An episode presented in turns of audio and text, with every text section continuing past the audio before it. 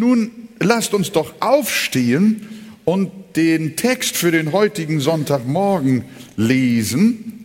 Das ist heute das Verhör äh, unseres Herrn Jesus Christus, das er von Seiten äh, des Pilatus erleben musste. Äh, Johannes 18, Vers 28 bis Vers 40. Sie führten nun Jesus von Kaiphas in das Prätorium. Es war aber noch früh und sie selbst betraten das Prätorium nicht, damit sie nicht unrein würden, sondern das Passa essen könnten. Da ging Pilatus zu ihnen hinaus und fragte, was für eine Anklage erhebt ihr gegen diesen Menschen? Sie antworteten und sprachen zu ihm, wäre er kein Übeltäter, so hätten wir ihn dir nicht ausgeliefert. Da sprach Pilatus zu ihnen, so nehmt ihr ihn und richtet ihn nach eurem Gesetz. Die Juden nun sprachen zu ihm, wir dürfen niemand töten, damit Jesu Wort erfüllt würde, das er sagte, als er andeutete, durch welchen Tod er sterben sollte. Nun ging Pilatus wieder ins Prätorium hinein und rief Jesus und fragte ihn, bist du der König der Juden? Jesus antwortete ihm, redest du das von dir selbst aus oder haben es dir andere von mir gesagt? Pilatus antwortete, bin ich denn ein Jude? Dein Volk und die hohen Priester haben dich mir ausgeliefert. Was hast du getan? Jesus antwortete, mein Reich ist nicht von dieser Welt. Wäre mein Reich von dieser Welt, so hätten meine Diener gekämpft, damit ich den Juden nicht ausgeliefert würde. Aber nun ist mein Reich nicht von hier. Da sprach Pilatus zu ihm, so bist du also ein König. Jesus antwortete, du sagst es, ich bin ein König. Ich bin dazu geboren und dazu in die Welt gekommen, dass ich der Wahrheit Zeugnis gebe. Jeder, der aus der Wahrheit ist, hört meine Stimme. Pilatus spricht zu ihm, was ist Wahrheit? Und nachdem er das gesagt hatte, ging er wieder hinaus zu den Juden und spricht zu ihnen, ich finde keine Schuld an ihm. Ihr habt aber eine Gewohnheit, dass ich euch am Passafest einen freigebe. Wollt ihr nun, dass ich euch den König der Juden freigebe? Da schrien sie wieder alle und sprachen, nicht diesen, sondern Barabbas. Barabbas aber war ein Mörder. Das ist ein langer Text. Nehmen wir Platz miteinander, liebe Gemeinde. Äh, es ist ein bisschen dunkel. Ich weiß nicht, ob wir es ein bisschen heller machen können, damit wir die Bibel so auch lesen können, die ihr bei euch auf dem Schoß habt.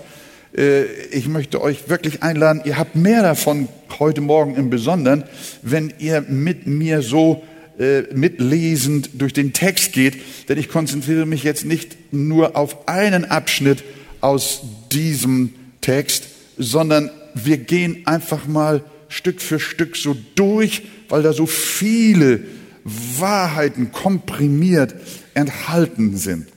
Wir haben letztes Mal von Jesu Verhör vor dem hohen Priester Kaiphas gehört und Frank hat uns dann auch noch äh, davon berichtet, wie Petrus seinen Herrn dreimal verleugnete, bevor der Hahn krähte, äh, wie Gott aber dem Petrus geholfen hat. Heute nun haben wir die Schilderung vor uns, wie Jesus vom Pilatus verhört wurde. Und wir lesen hier gleich in Vers 28 zu Anfang, dass die religiösen Führer Jesus in der Frühe des Morgens von Kaiphas, also dem religiösen Oberen, zu dem römisch-politischen Oberen, zu Pilatus rübergebracht haben. Und das war sehr früh morgens schon. Ihr wisst, der Hahn hatte gerade gekräht und äh, die ganze Verhandlung war ja in der Nacht vor Kaiphas und so war es dann morgen. Äh, und äh, dann lesen wir etwas sehr Interessantes. Äh, schaut mal rein, Vers 28. Und sie selbst, die Juden, die Jesus jetzt rüberbrachten zu dem Römer, und sie selbst betraten das Prätorium des Pilatus das Regierungsgebäude nicht. Warum nicht? Damit sie nicht unrein würden, sondern das Passa essen können. Sie gaben also Jesus dem Regierungsgebäude der Römer ab und sagten, hier ist Jesus, nimm ihn Pilatus in dein Prätorium, aber wir bleiben draußen. Wir kommen da nicht rein zu den Heiden, denn wir wollen nicht, dass wir verunreinigt werden. Was ist das für eine Heuchelei? Ihre Herzen waren voller Mordgedanken, muss man wissen, muss man sich mal überlegen. Ihre Herzen waren voller Mordgedanken und sie hatten kein Gewissen, einen unschuldigen Menschen umzubringen, aber sie wollten sich nicht rituell verunreinigen. Sie sorgten sich um ihre frommen Rituale, die nicht einmal aus der Bibel stammten. Sie wollten den frommen Buchstaben beachten und nicht über die Schwelle der Heiden treten, zugleich aber arbeiteten sie in einem Komplott in der Mordsache Jesus aufs engste mit den Heiden zusammen. Sie achteten auf äußere Reinheit, aber die Gerechtigkeit Gottes spielte, sie, spielte für sie keine Rolle. Der Herr bewahre uns, liebe Gemeinde, liebe Gläubige, vor solcher Heuchelei alle Lieder richtig mitsingen, alle Gebete richtig sprechen, die Gottesdienste pünktlich besuchen, aber zu Hause ein Teufel sein, äußerlich als guter Christ dastehen und das Herz ist zugleich eine Mördergrube. Die gefährlichsten Feinde Christi sind die, die fromm sind und zugleich falsch. Es waren so fromme Leute, dass sie keinen Buchstaben ihrer religiösen Vorschriften verletzen wollten. Aber sie scheuten sich nicht, einen unschuldigen Menschen ermorden, ermordet zu sehen. Das ist so ein kleiner Satz. Johannes schreibt das hier rein. Und sie selbst betraten das Prätorium nicht, damit sie nicht unrein würden. Was für eine Falschheit. Der zweite Punkt, das ist Vers 29. Weil die Juden nun aus Gründen der zeremoniellen Reinheit nicht ins römische Prätorium mit hineingehen wollten, musste Pilatus natürlich nun zu ihnen hinausgehen und fragte dann vor dem Portal im Vers 29 die Juden, was für eine Anklage erhebt ihr gegen diesen Menschen? Und die religiösen Autoritäten, das wissen wir aus den Zusammenhängen auch der anderen Evangelien, sie haben Jesus Gotteslästerung vorgeworfen. Er hatte doch behauptet, Gottes Sohn zu sein. Und das war ja für die Juden und für die Frommen eine ganz schwere Sache. Aber das römische Zivilgericht ließ eine solche Anklage, dass jemand behauptet, ich bin Gottes Sohn, nicht zu. Weil das eine religiöse Frage ist, die die Juden selber klären müssen. Und darum wollte Pilatus wissen, welche wirklich kriminellen Taten Jesus denn äh, begangen hat und fragt jetzt, Leute, ihr lieben Juden, ihr bringt die mir hier rüber, ihr wollt, dass er zum Tode verurteilt wird. Aber bitte jetzt sagt mir, was für eine Anklage erhebt ihr gegen diesen Menschen, die vor dem römischen Recht Bestand haben kann und gültig ist. Was hat er wirklich getan? Das vor dem staatlichen Gericht des Todes schuldig ist. Und da war Schweigen im Walde.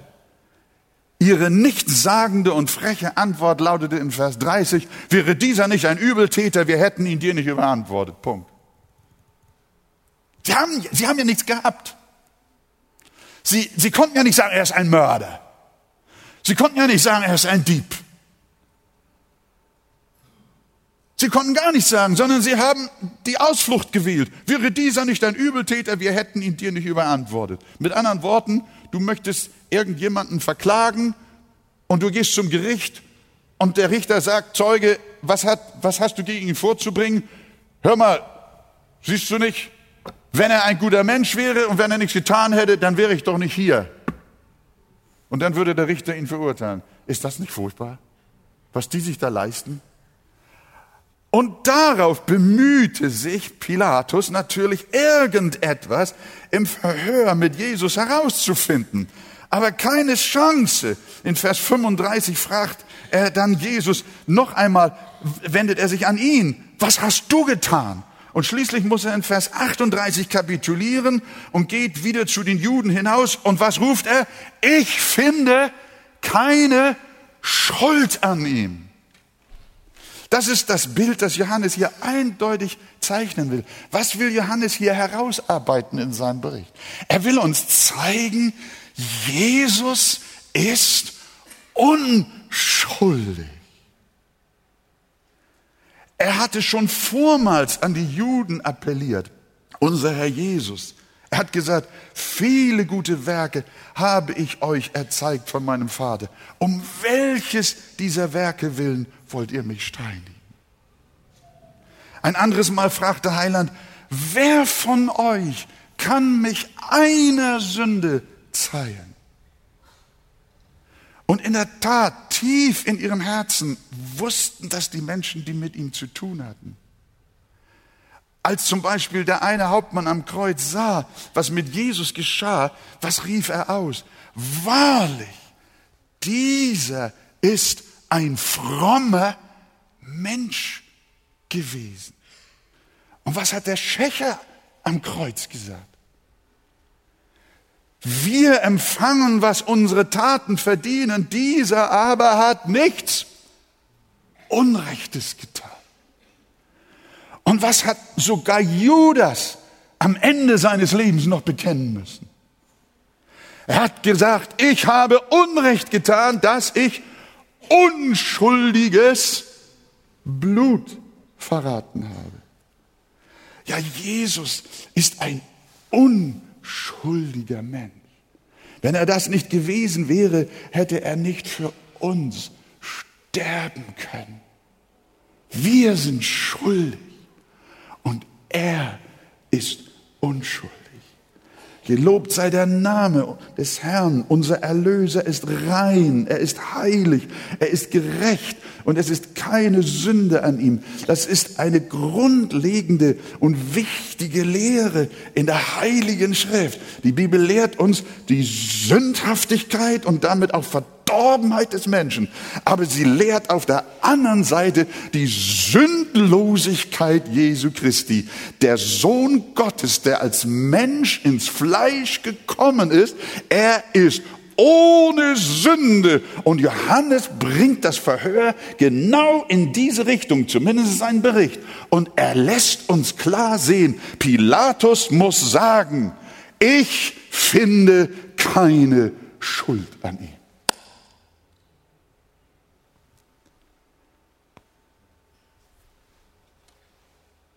Auch in den Briefen wird das ja theologisch dann herausgearbeitet.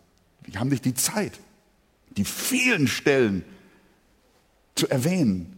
Aber 2. Korinther 5, Vers 21, denn er hat den, der von keiner Sünde wusste, der von keiner Sünde wusste, für uns zur Sünde gemacht.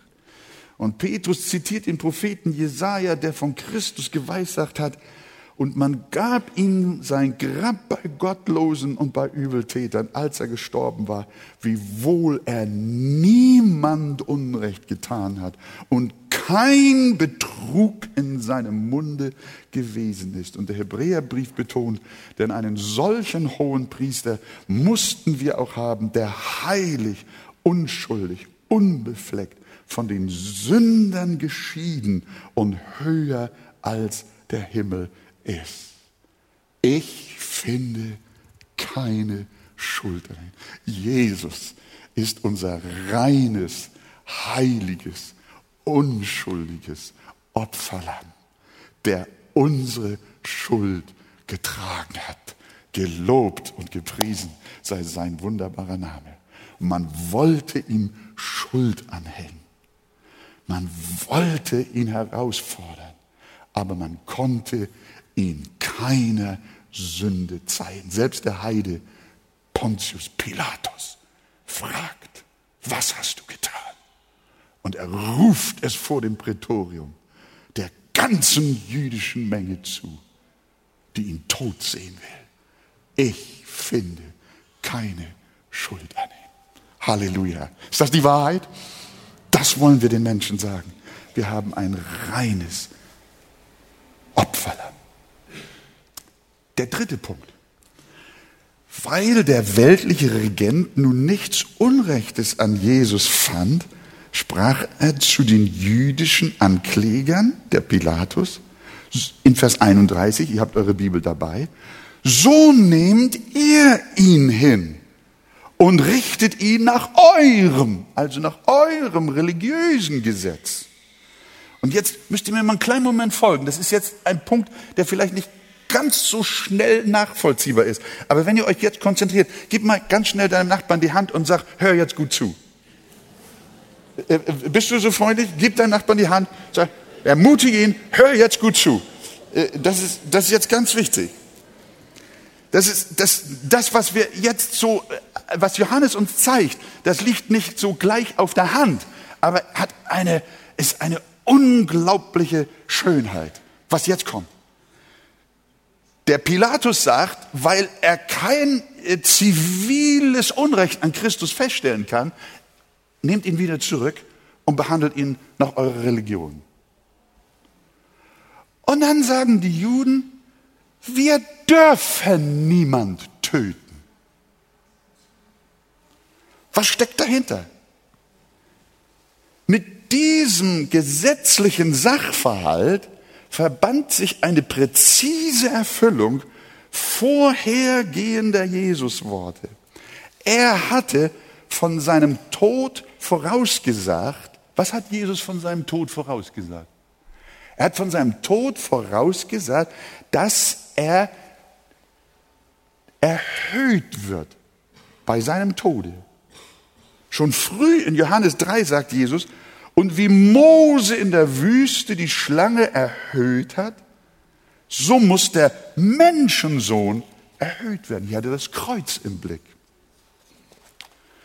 Und in Johannes 12, da hat er gesagt, wenn ich erhöht werde von der Erde, so will ich alle zu mir ziehen. Das sagt er aber, um anzuzeigen, welchen Todes er sterben würde nämlich des Todes an einem Pfahl, an einem Kreuz. Jesus zeigt damit, dass er am Kreuz, am Pfahl, in seinem Tode erhöht wird und nicht, dass er auf der Erde liegend gesteinigt wird. Steinigung war die Weise der Juden.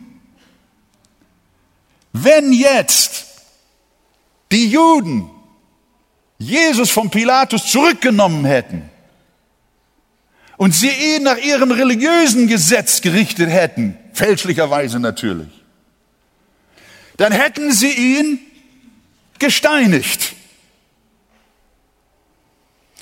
Bei Stephanus zum Beispiel haben wir das in der Apostelgeschichte gesehen. Da, da haben die Menschen, das waren ja auch jüdische Menschen im Besonderen, haben sie ihn nicht gekreuzigt, haben ihn nicht erhöht, sondern sie haben ihn niedergeworfen und haben ihn, und die Steine haben ihn zu Boden gebracht, sie haben ihn auf der Erde getötet. Das war die Art, wie die Juden Menschen nach ihrem Gesetz gerichtet haben.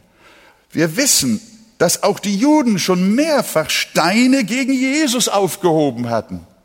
Aber jetzt kommt es. Aber der Meister war ein Prophet. Jesus war ein Prophet.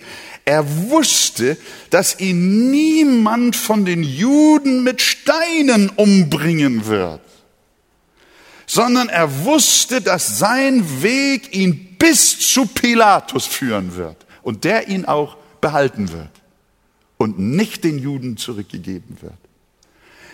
Und der wird ihn nach römischer Weise richten und am Kreuz hören lassen. Und genau das war es, was der Heiland, unser König, Priester und Prophet vorab verkündigt hat. Die Juden antworteten, wir dürfen niemanden töten. Du musst ihn behalten. Und Johannes schreibt zugleich, so sollte das Wort Jesu erfüllt werden. Vers 32, habt ihr bei euch stehen. So sollte das Wort Jesu erfüllt werden, das er gesagt hatte, um anzuzeigen, welchen Todes er sterben würde. Johannes war dieses Detail im Hergang des Verhörs sehr wichtig, sonst hätte er das hier nicht so aufgeschrieben. Wir fliegen immer über solche Worte schnell hinweg, aber das zeigt uns wieder, wie ja doch jedes Wort vom Heiligen Geist gegeben ist. Er will im Detail äh, des Verhörs deutlich machen, weil daran die Wahrhaftigkeit und Göttlichkeit der Prophetie Christi so wunderbar dargestellt wurde. Und deshalb sollten wir keine Stelle überlesen, sondern uns freuen, dass sich alle Worte, auch die beiläufigsten, wie sie uns erscheinen, präzise erfüllt haben. Was lernen wir wieder daraus? Wir sehen, dass Jesus sogar die Kontrolle darüber ausübte, welche, auf welche Art er sterben wird. Es war Gott nicht egal. Es war Jesus nicht egal, wie er für uns stirbt. Sondern er hat gesagt, ich werde am Kreuz sterben. Und er wusste,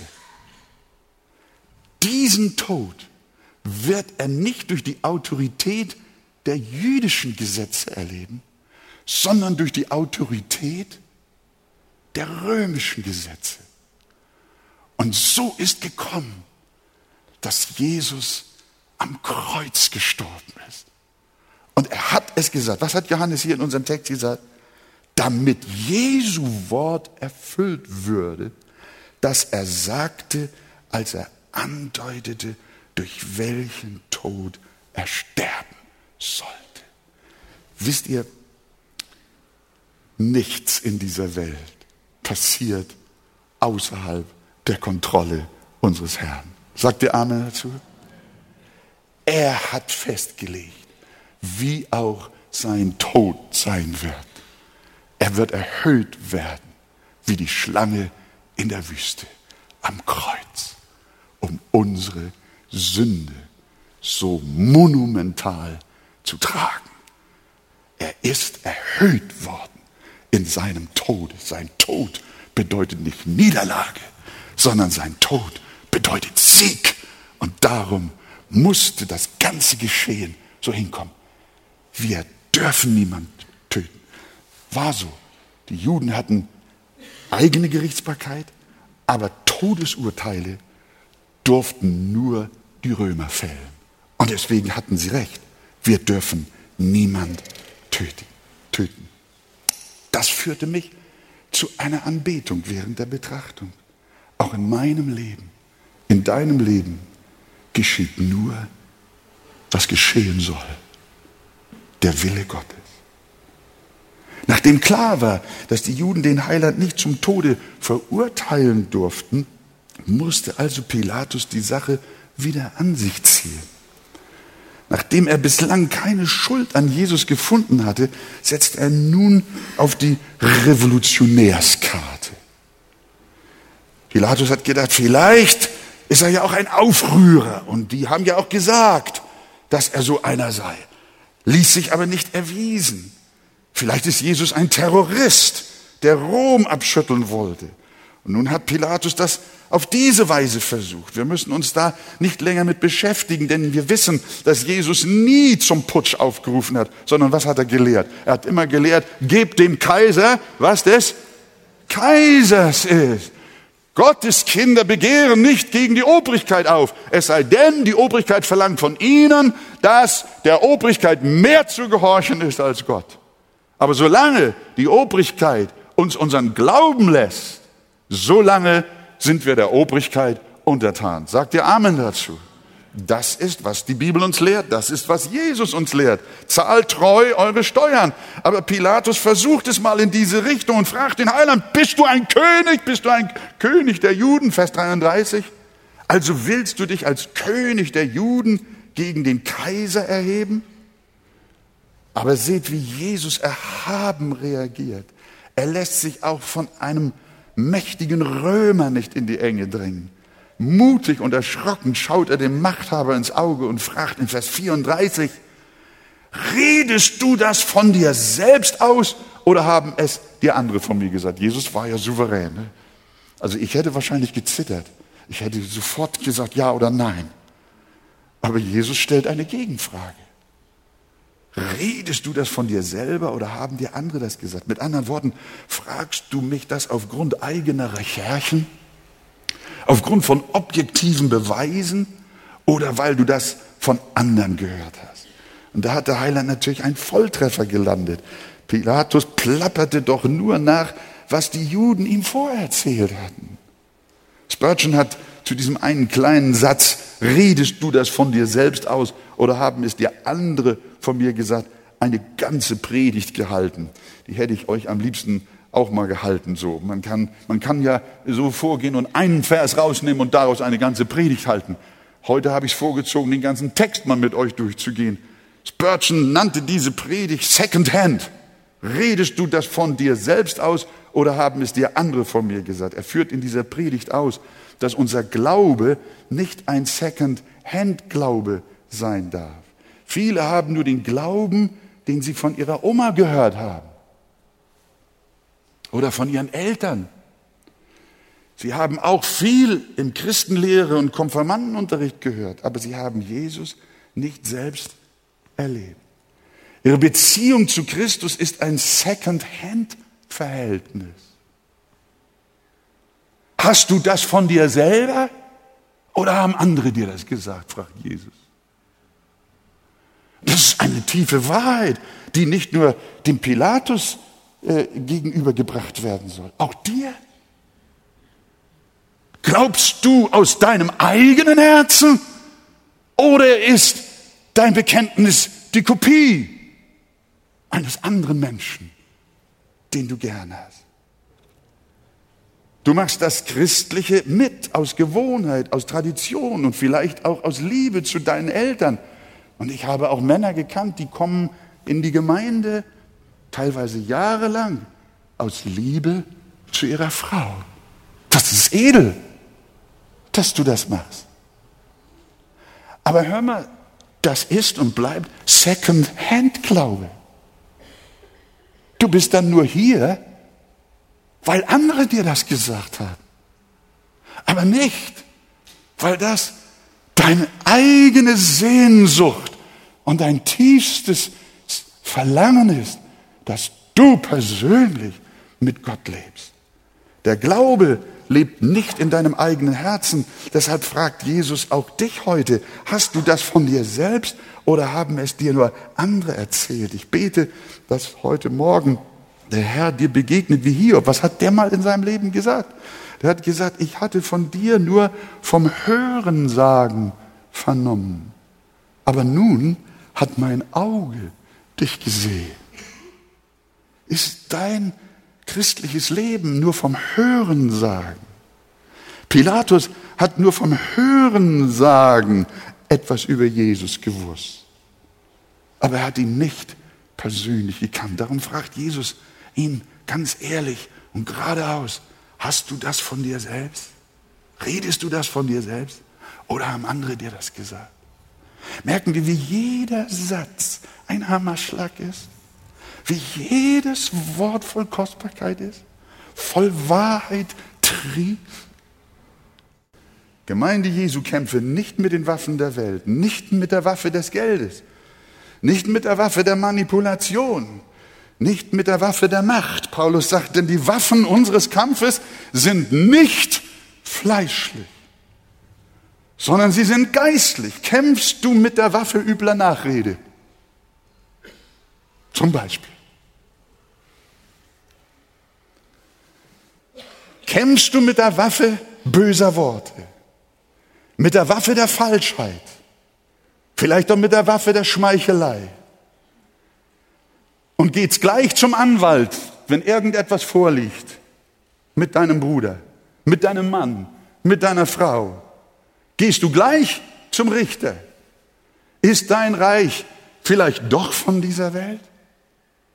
Nimmst du doch gleich das Schwert und zahlst heim und trägst nach? prüf einmal, ob du wirklich ein Soldat des Reiches Christi bist oder ein Soldat des Reiches dieser Welt. Und wenn du ein Soldat des Reiches Christi bist, dann drängt dich die Liebe, die langmütig ist, die freundlich ist, die vergibt, die trägt, die aushält, die nicht das Ehre sucht, die sich nicht erbittern lässt, die das Böse nicht zurechnet. Gott helfe uns wirklich mit den Waffen des Heiligen Geistes zu kämpfen und nicht mit den Waffen dieser Welt. Sagt ihr Amen? Das möge unsere Botschaft sein für uns persönlich, die wir empfangen. Aber ich bin noch nicht fertig. Kleinen Moment noch, müsst ihr Geduld haben. Äh, jetzt geht der Exkurs zwischen Jesus und Pilatus weiter. Und der fragt jetzt den gefangenen Heiland, nachdem der gesagt hat, ja, ich bin ein König, mein Reich ist aber nicht von dieser Welt. Dann sagt er, fragt er zurück, so bist du, in Vers 37, so bist du doch ein König. Und jetzt, jetzt ist die Bahn frei. Und jetzt sagt Jesus, ja, du sagst es. Wo, er, wo Pilatus recht hat, da hat er recht, nicht wahr? Und manchmal müssen auch die Gottlosen etwas aussprechen, was sie eigentlich nicht aussprechen wollen, aber es ist die Wahrheit. Du sagst es, ich bin ein König. Ich bin dazu geboren und in die Welt gekommen, dass ich die Wahrheit bezeugen soll. Und wer aus der Wahrheit ist, der hört meine Stimme. Und dann folgt die berühmte Frage des Pilatus. Sie ist ja weltberühmt geworden. Und die Frage, die die Welt bis heute immer wieder stellt. Wie heißt sie? Was ist Wahrheit?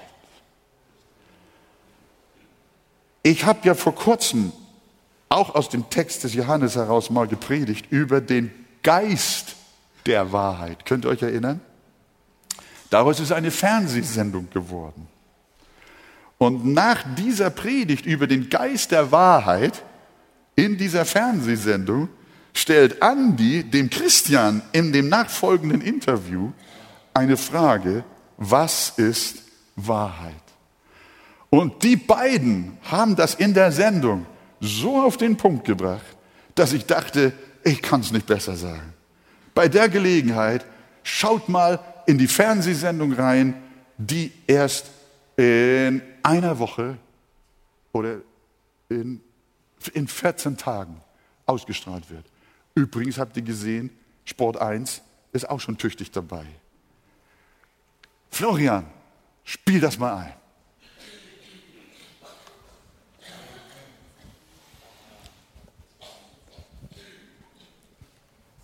Ich komme nochmal auf das Thema der Predigt zurück. Es lautet der Geist der Wahrheit.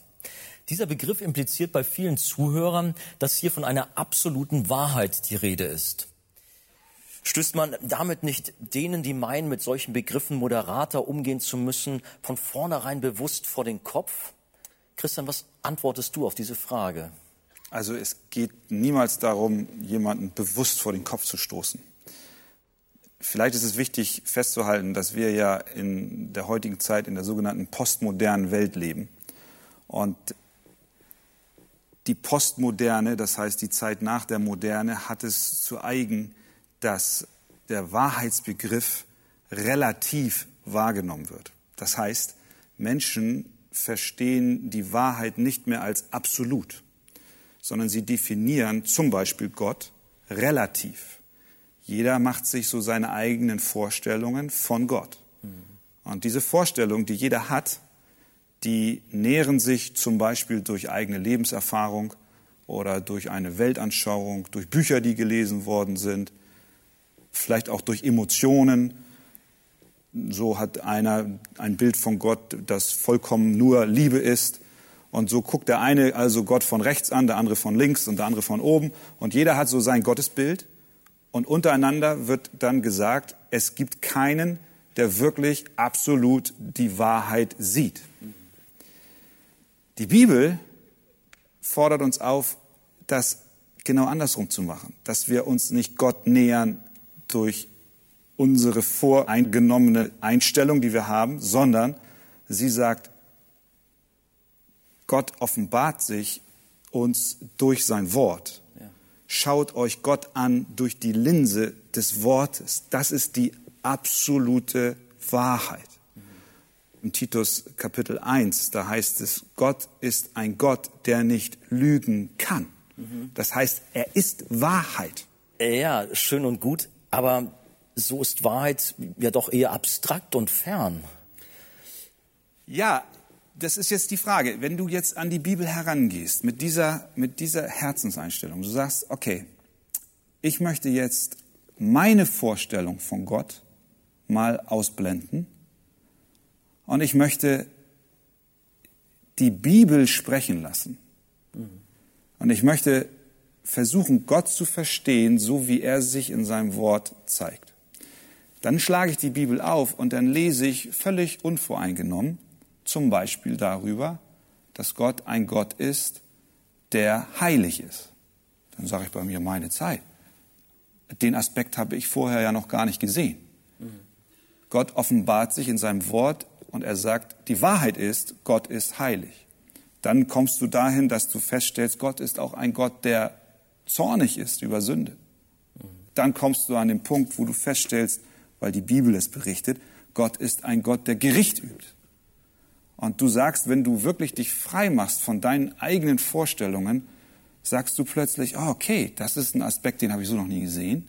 Und dann kommst du aber auch zu dem Punkt, wo du feststellst, Gott ist auch ein Gott der Liebe. Was vielleicht vorher völlig überbetont war. Aber die Wahrheit über Gott ist absolut und offenbart in seinem Wort. Und das wirkt dann an deinem Herzen. Dann ist es nicht mehr abstrakt irgendwo da oben, mhm. sondern dann lässt du das auf dich wirken und dich dann auch verändern. In der Predigt ging es auch darum, wenn wir wirklich glauben, dass die Bibel Gottes Wort ist, dann wirkt der Heilige Geist an uns.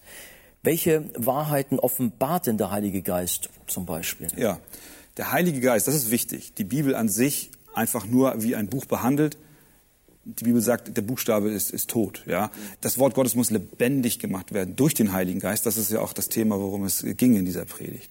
So, jetzt kommt der Heilige Geist und offenbart uns die Wahrheiten, die Gott in seinem Wort schreibt, über sich. Mein Vater hat ein Buch geschrieben, das passt hier sehr schön rein. Das ist ganz neu erschienen. Die Seligpreisungen auf dem Weg zu Gott. Und hier sagt er hinten auf dem Buchrücken hier folgende zwei Sätze. Die Seligpreisungen unseres Herrn sind nicht einfach nur aneinandergereihte Einzelwahrheiten, haben wir den Begriff der Wahrheit, sondern eine baut auf die andere auf. Sie sind wie eine Leiter, auf der Sprosse um Sprosse immer weiter nach oben geht. Und dann, wenn du da mal reinschaust, dann ist jetzt hier mal nur der Text der Seligpreisung genommen und dann mal untersucht, welche Wahrheit offenbart denn Gott über sich und auch über den Menschen. Mhm. Und dann geht das ja gleich los. Das sind ja die berühmten Verse hier. Gleich der erste Vers in der Seligpreisung. Glückselig sind die geistlich Armen, mhm. denn ihrer ist das Reich der Himmel. Oh, das ist ein, schon mal eine Wahrheit. Die Wahrheit ist die, hier geht es nicht um geistig Arme, dass wir jetzt alle keine Bildung mehr brauchen, sondern hier geht es um geistliche Armut, die innere Armut. Das heißt, der ist glückselig, der erkennt, dass er geistlich ohne Gott nichts ist, arm ist, bankrott ist, nichts hat. Das ist die Wahrheit, die die Schrift offenbart. Das wird zum Beispiel hier angesprochen. Das ist, was der Heilige Geist offenbart. Andere Dinge auch. Die Gerechtigkeit, auf die es ankommt. Gott ist ein Gott, der Gerechtigkeit fordert. Unsere Gerechtigkeit reicht nicht aus, sondern wir brauchen die Gerechtigkeit Jesu Christi. So, das würde ich empfehlen. Seligpreisung, da sind so Wahrheiten aus der Seligpreisung mal beschrieben und sehr hilfreich erklärt. Wirklich ein gutes Buch. Mhm. Es ist eine Sache zu wissen, was Wahrheit ist, aber eine andere Sache, diese Wahrheit im täglichen Leben auch anzuwenden. Gibt es dafür vielleicht auch noch Beispiele in dem Buch? Ja, es gibt ja auch diese berühmte Seligpreisung über die Sanftmut, ja. Ja. Das ist also, selig sind die Sanftmütigen. Das ist zum Beispiel so eine ganz praktische Anwendung. Aus uns heraus sind wir nicht sanftmütig. Wenn uns Unrecht geschieht, dann schlagen wir zurück oder dann knallen wir mit den Türen oder wir schreien rum. Hier ist ein wunderbares Beispiel von einem Mann, der ist bekannt im Dorf, ein christlicher Mann, ein gewaltloser, friedevoller Mensch, geht zu einer Feier. Auf einmal kommt ein Mann, der also Christen nicht leiden kann und schüttet ihm ein Glas Bier ins Gesicht. So.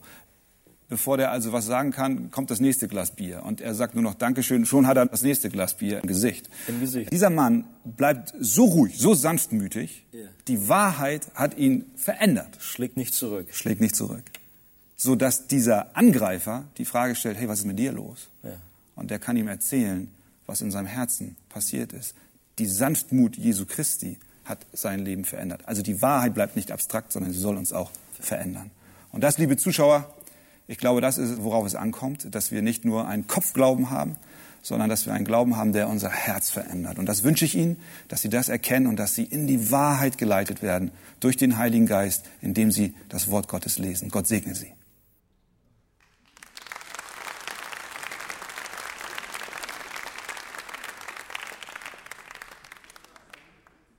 Die Predigt eigentlich zu Ende, wenn nicht noch ein Vers jetzt folgen würde. Den müssen wir, nun machen wir es komplett fertig.